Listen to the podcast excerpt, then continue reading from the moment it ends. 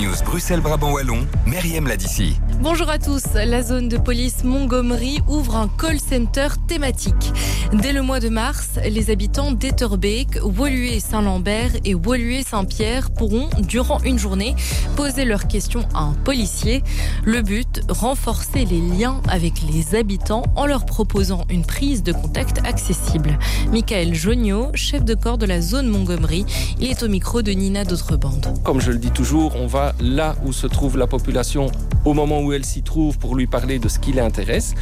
Mais ici, euh, ben, ça ne nécessite pas que les citoyens se déplacent. Ils prennent leur téléphone, leur GSM, ils nous appellent avec une question dans une thématique qui est chaque fois bien précise en fonction du mois et ils obtiennent directement une réponse du policier. Les ménages à revenus moyens peuvent de nouveau prétendre au fonds bruxellois du logement.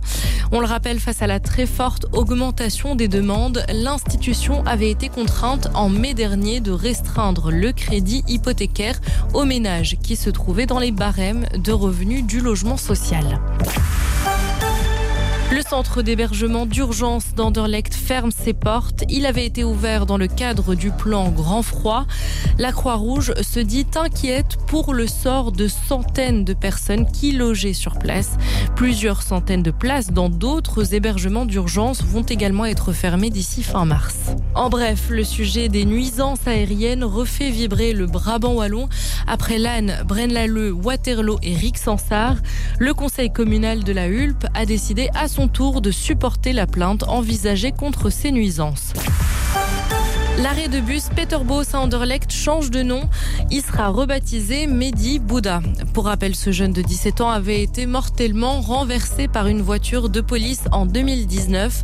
La commune compte lui rendre hommage à l'endroit même où il avait l'habitude de jouer au basket. Le changement sera donc effectif à partir du 10 mars. Enfin, sport football, la Pro League a tranché. Le RWDM devra jouer un match à domicile et un en déplacement sans supporters. Décision prise suite aux incidents survenus le 21 janvier contre Penn.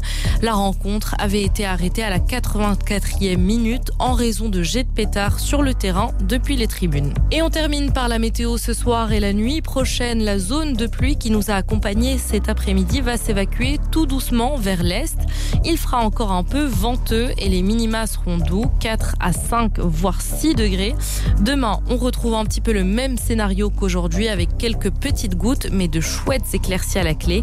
Par contre, dimanche, il faudra s'attendre à un petit peu de grisaille et de la pluie pour clôturer la semaine. Et voilà qui termine ce Contact News. Passez une très belle fin de journée et un très bon week-end.